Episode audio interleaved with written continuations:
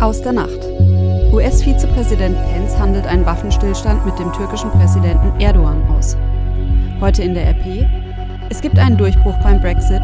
Darum geht es in dem Deal. Und das kommt auf uns zu. Die Grundsteuer soll reformiert werden. Kommt es dazu, betrifft das Hunderttausende Hauseigentümer und Mieter. Heute ist Freitag, der 18. Oktober. Der Rheinische Post Aufwacher. Der Nachrichtenpodcast am Morgen. Guten Morgen zusammen. Zum letzten Mal für diese Woche schauen wir jetzt gemeinsam auf die aktuellen Nachrichten. Mein Name ist Susanne Hamann und jetzt geht's auch schon los mit den wichtigsten News aus der Nacht. In der vierten Nacht in Folge ist es in Barcelona zu Ausschreitungen gekommen. Die Anhänger der Unabhängigkeitsbewegung im Zentrum der katalanischen Hauptstadt steckten unter anderem Müllcontainer sowie Tische und Stühle von Straßencafés in Brand. Vereinzelt kam es zu Zusammenstößen zwischen Demonstranten und der Polizei. Auslöser für die Ausschreitungen ist ein Urteil, das das oberste Gericht in Madrid am Montag gefällt hat. Neun Separatistenführer waren da zu Haftstrafen von bis zu 13 Jahren verurteilt worden. Unterstützer und Gegner einer Abspaltung der Region Katalanien treffen seitdem immer wieder aufeinander. Heute wollen die Separatisten Katalonien mit einem Generalstreik lahmlegen. In Barcelona werden auch tausende Teilnehmer zu Märschen für die Freiheit erwartet, die sich in den vergangenen Tagen in fünf Städten der Region auf den Weg dorthin gemacht hatten. Aufatmen heißt es nach einer Woche Gefechten für die Menschen im türkisch-syrischen Grenzgebiet. Die USA und die Türkei haben sich am Donnerstagabend überraschend auf eine Waffenruhe in Nordsyrien geeinigt. 120 Stunden oder umgerechnet fünf Tage lang will die Türkei ihren Militäreinsatz gegen die Kurdenmilizen stoppen. Das sagte US-Vizepräsident Mike Pence nach Gesprächen in Ankara. Ziel sei, dass die kurdischen Kämpfer der JPG-Miliz abziehen können. Christine Röhrs berichtet aus Istanbul. Auf einmal ist er da, der Waffenstillstand. Gerechnet hat damit so spontan ja niemand. Was könnten die Gründe sein, dass Präsident Erdogan jetzt auf einmal doch Zugeständnisse gemacht hat? Nun ja, die USA haben Erdogan quasi auf dem Silbertablett angeboten, was er sich sonst schwer hätte erkämpfen müssen, nämlich den Abzug der kurdischen Milizen aus diesem Grenzgebiet. Die Türkei betrachtet die Milizen als Terroristen und sie will deshalb im Areal an der syrisch-türkischen Grenze eine sogenannte Sicherheitszone einrichten, aus der sich alle diese Kurdenkämpfer zurückziehen. Das soll nun gewährleistet werden, ohne dass Erdogan weiterkämpfen muss. Könnte diese Waffenruhe oder die unterbrochenen Kämpfe, wie die Türken sagen, der erste Schritt zu einem Frieden sein? Ja, das ist noch weit entfernt. Ähm, es zeichnet sich nämlich schon ein Hindernis ab. Die Kurdenmilizen haben dem Abkommen zwar erst einmal zugestimmt, aber ihrer Ansicht nach gilt das nur für einen kleinen Teil der sogenannten Sicherheitszone, die die Türkei im Sinn hat. Es kann also sein, dass wir nach Ablauf der Waffenruhe in fünf Tagen doch wieder Kämpfe sehen. Und was bedeutet das alles jetzt eigentlich für die Kurden? Ja, für die syrischen Kurden dürfte der Traum der weitgehenden Selbstverwaltung in dem Gebiet an der syrisch-türkischen Grenze mit der Vereinbarung in weite Ferne gerückt sein.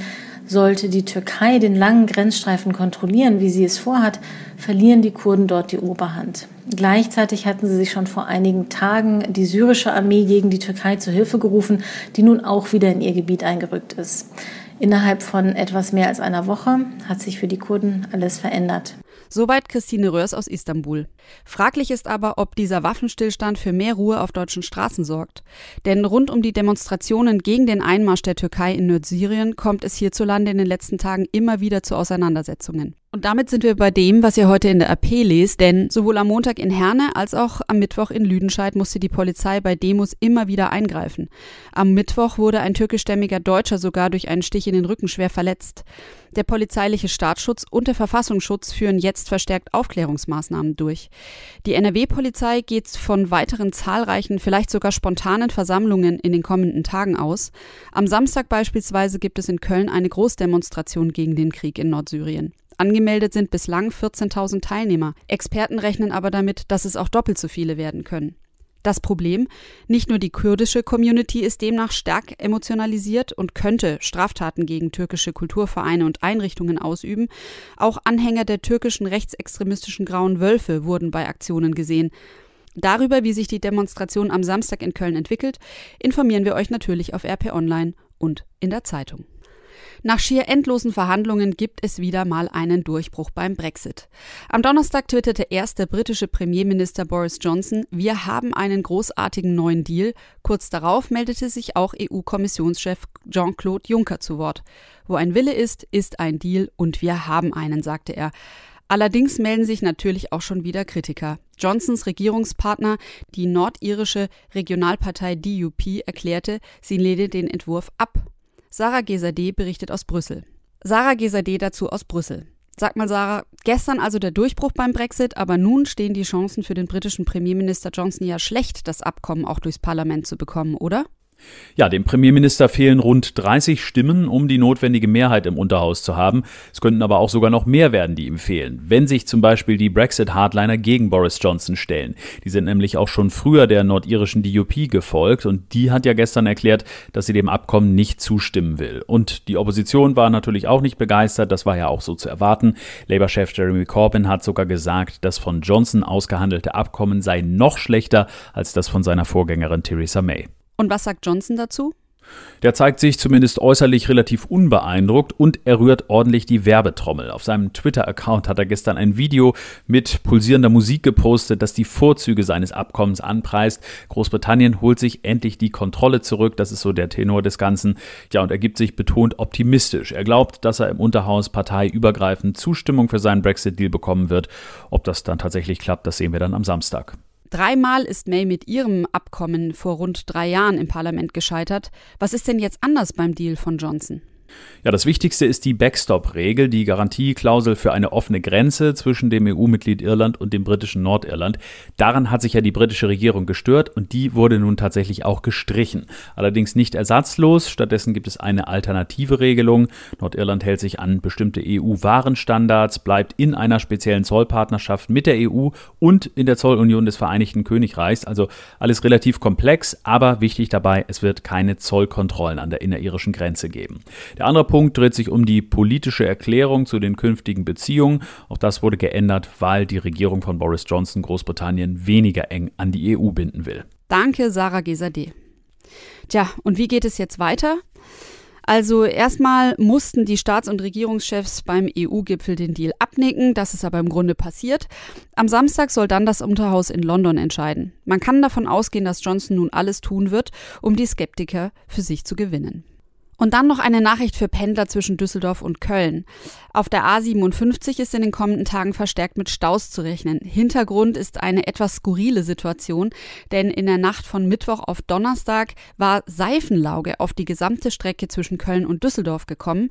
Wie genau das passiert ist, ist bislang noch nicht klar. Es ist tatsächlich auch erst aufgefallen, weil gegen Mittwochabend um 21.30 Uhr ein Unfall passierte, bei dem ein Auto auf dem glatten Untergrund ins Schleudern geriet. Die Reinigungsarbeiten dürften Autofahrer in den nächsten Tagen also noch beschäftigen. Die Strecke war am Donnerstag komplett gesperrt, ist Donnerstagabend wieder freigegeben worden. Aber laut Straßen NRW gilt jetzt ein Tempolimit bei Nässe. Nicht mehr als 60 Stundenkilometer dürfen es dann sein. Anfang der kommenden Woche soll dann eine Griffigkeitsprüfung erfolgen. Welche Konsequenzen das Ergebnis haben könnte, wollte Straßen NRW unserer Redaktion am Donnerstag noch nicht sagen. Was ich euch aber sagen kann, ist, heute wird es natürlich immer wieder regnen. Fahrt also lieber früher los oder sucht euch eine alternative Route.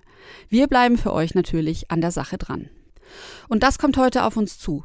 Neun Tage nach dem rechtsextremistischen Anschlag auf eine Synagoge in Halle treffen sich die Innenminister der Länder heute in Berlin. Die Ressortchefs wollen bei der Sonderkonferenz mit Bundesinnenminister Horst Seehofer über das weitere Vorgehen beraten.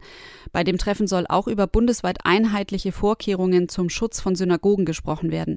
Außerdem findet am Nachmittag in Merseburg in Sachsen-Anhalt eine Trauerfeier für eines der beiden Terroropfer statt. Die Reform der Grundsteuer betrifft Hunderttausende Hauseigentümer und Mieter. Heute soll sie im Bundestag auf den Weg gebracht werden. Die FDP will der dafür nötigen Grundgesetzänderung nun doch zustimmen. Zuvor hatte die Fraktion mit einer Blockade gedroht.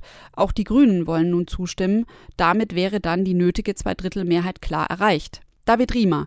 Es bleibt nicht viel Zeit. Die Grundsteuerreform muss bis Ende des Jahres durch sein. Aber warum ist das eigentlich so?